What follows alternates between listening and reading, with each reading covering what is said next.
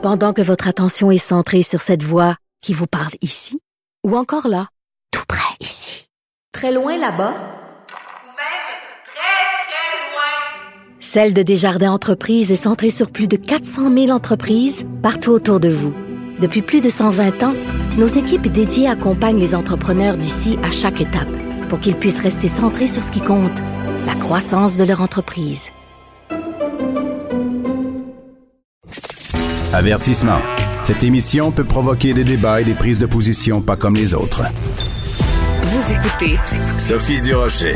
Il y a deux rapports absolument dévastateurs qui euh, ont été dévoilés hier concernant le fiasco, puis encore fiasco, c'est un euphémisme, dans les CHSLD Aaron et Sainte-Dorothée euh, à Laval, des euh, problèmes de personnel qui ont été déplacés d'un endroit à l'autre, mauvaise gestion, et en particulier dans le cas du CHSLD Aaron, vous vous souvenez de vraiment de l'histoire d'horreur que ça avait été quand on a découvert la situation dans ce CHSLD au printemps. Et c'est une histoire, euh, un scoop en fait, du journaliste de la Gazette Aaron Derfel, qui est vraiment spécialisé dans les questions de santé au Montréal Gazette. Donc, quand j'ai vu que le rapport sortait sur le CHSLD Aaron, je me suis dit, il faut absolument parler à Aaron Derfel pour voir euh, ce qu'il en pense. Il est au bout de la ligne. Bonjour, Monsieur Derfel. Bonjour, Sophie.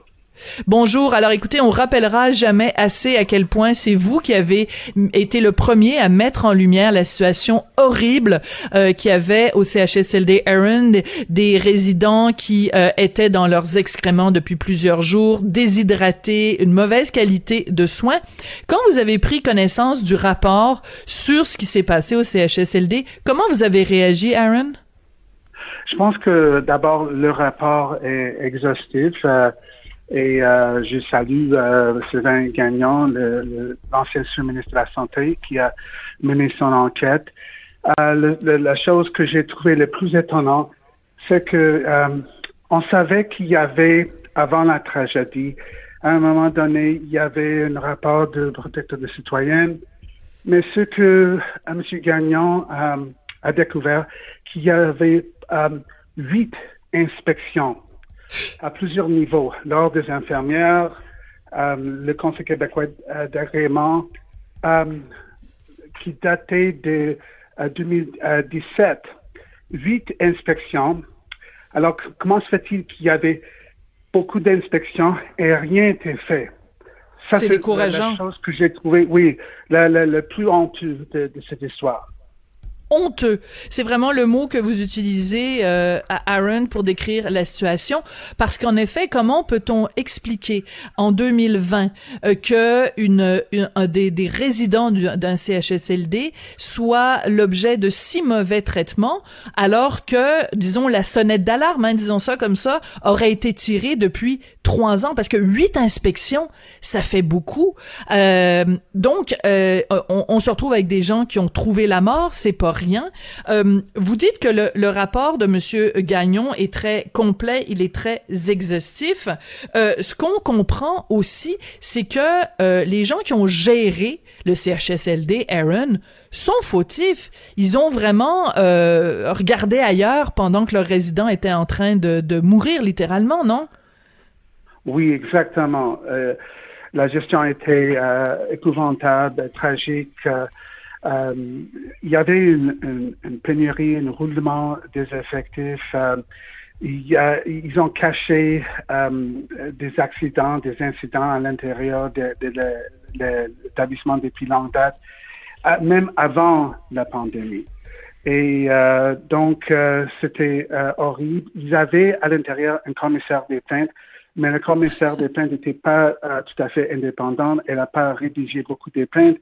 Donc, euh, c'était... Euh, et, même pendant l'enquête de, de M. Gagnon, il a, il a observé que les, euh, que, que le propriétaire était mal à l'aise, ne voulait pas divulguer les documents jusqu'à la dernière minute. Alors, ça, c'est... Incroyable.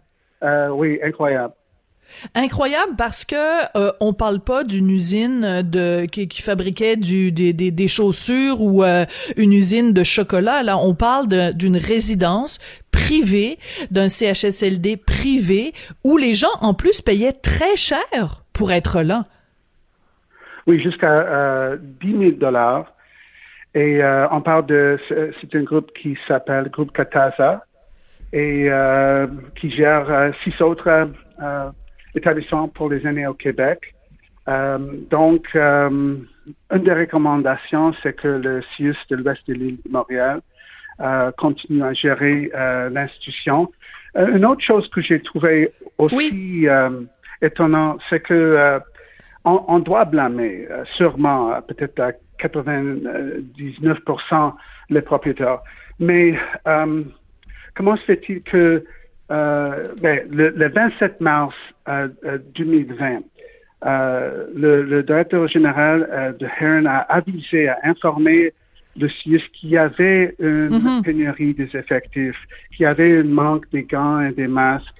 Et, euh, et puis, le lendemain, euh, les gens ont commencé à abandonner le, les résidents. Donc, euh, ce que M. Euh, Gagnon n'a pas répondu, il, a soulevé la question, mais il n'a pas donné la réponse. Mhm. Euh, c'était quoi la réaction de, de CIUS quand le CIUS était informé? Oui, exactement. Ça, c'est une autre chose euh, troublante euh, d'après moi. C'est très troublant, en effet. Vous avez tout à fait raison, euh, Aaron Derfeld, de, de, de soulever ça. D'autant plus que dans, dans cet autre rapport sur l'autre CHSLD problématique, celui de Sainte-Dorothée euh, à Laval, on note à quel point il y a euh, beaucoup, beaucoup de paliers avant de se rendre à quelqu'un qui peut prendre une décision. On parle de cinq palier entre la personne qui est responsable du CHSLD et la personne qui est responsable tout en haut de la pyramide au euh, CIUS qui, qui, qui gère le CHSLD. Donc c'est pas normal. On a créé une infrastructure, Aaron, où euh, quelqu'un qui est sur le, le terrain, il y a cinq paliers de décision au-dessus de lui avant qu'on puisse donner le feu vert à quoi que ce soit. C'est beaucoup trop cinq paliers. Oui, trop de, bureaucratie. Et pour revenir euh, au, euh, au euh, il fallait envoyer deux mises en demeure parce que le 29 mars, euh, le CIUS a mis en tutelle le Heron, mais il, y avait une résistance quand même. Et il fallait que Dr. Mylène Drouin a invoqué un article de, la loi sur la santé pour donner une ordonnance pour assumer le, contrôle total. Alors, encore euh, des problèmes avec euh, peut-être au niveau juridique, mais aussi la, la bureaucratie. Mm-hmm. Et une des recommandations est, euh, évidemment de, renforcer les lois pour protéger nos aînés. Oui. Euh, Aaron, on le sait, euh, vous avez donc c'est vous qui avez sorti l'histoire du Aaron et depuis que vous avez sorti cette histoire-là, régulièrement dans la Gazette, sur les médias sociaux, vous questionnez, euh, je vais dire ça comme ça, vous questionnez différentes décisions du gouvernement à deux reprises. À deux reprises, le premier ministre François Legault s'en est pris à vous en disant que vous étiez en partie responsable du fait que chez les anglophones, on avait beaucoup plus de craintes par rapport euh, à la COVID. Donc, il vous a pointé du doigt, vous, comme journaliste. Est-ce que vous avez l'impression que le rapport de Monsieur Gagnon, qui dit que finalement vous aviez raison sur toute la ligne sur Aaron, est-ce que vous pensez que euh, Monsieur Legault va être plus indulgent à votre égard à l'avenir? J'espère. euh, J'ai beaucoup de respect envers le PM, mais euh, je dois faire mon travail et mon travail est de poser des questions dures, des fois, de vérifier les faits. Et c'est ce que j'ai fait depuis le début. Récemment, j'ai écrit hier, hier soir sur, euh, sur le, le, taux d'hospitalisation et j'ai vérifié ce que le, le PM nous a dit. Donc, euh, c'est mon métier de, poser des questions dures envers, euh, envers, nos euh, politiciens et euh, il faut avoir une, imputabilité. Mm-hmm.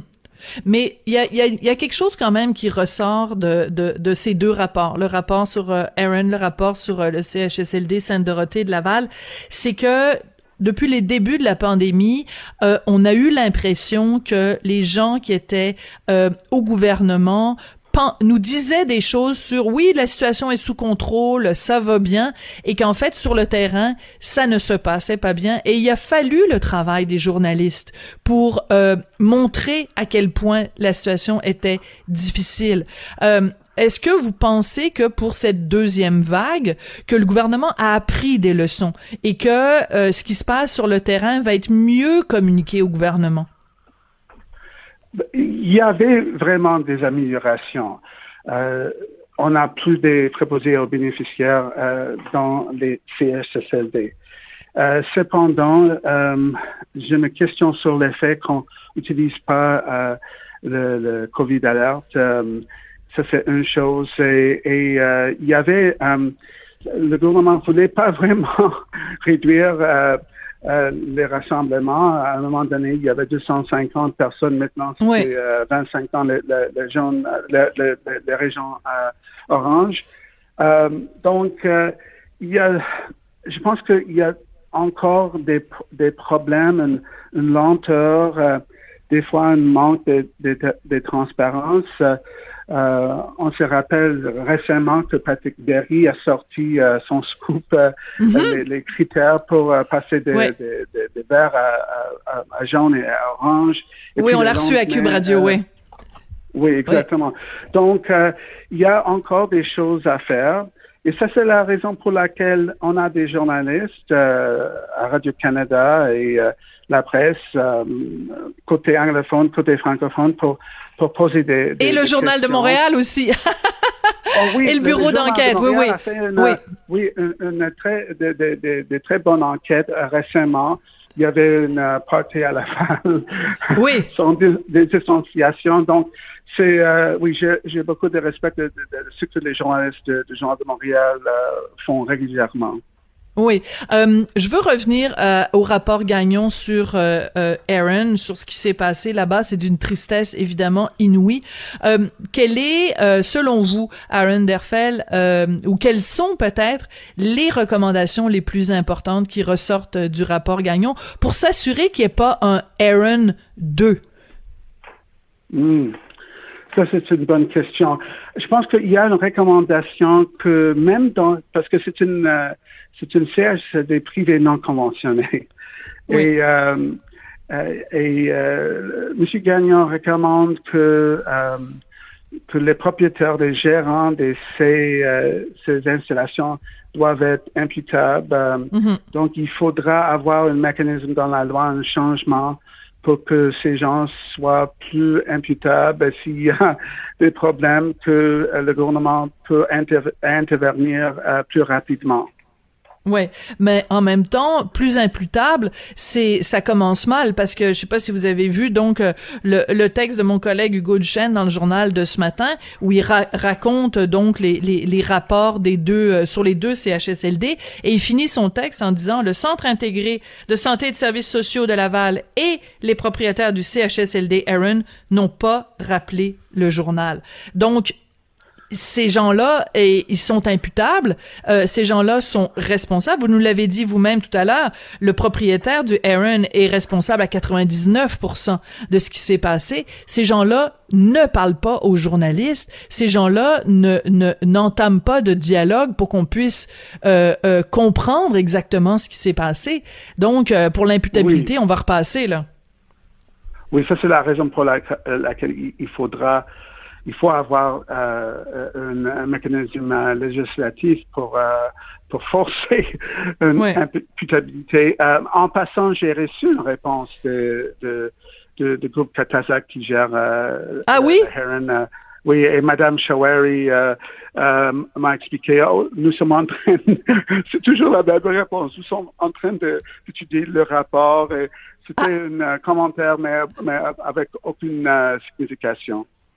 D'accord. Donc, vous l'avez contacté évidemment suite à la publication du rapport euh, Gagnon et, Oui. euh, et et cette euh, cette dame donc euh, qui, est- qui est en fait la, la, la- une des trois propriétaires hein, parce que Katassa, Katassa, ben c'est ça c'est le nom des trois filles de de monsieur Chawari. Donc euh, elle vous a dit nous sommes en train d'étudier le rapport. Ben s'ils avaient collaboré, si elles avaient collaboré plus avec monsieur Gagnon en divulguant des informations et si dès le départ au mois de mars, euh, ils avaient euh, ouvert leurs livres euh, autant pour le CIUS que pour les autres intervenants, ben des gens ne seraient pas morts, Aaron. Est-ce qu'on peut dire ça? Exactement.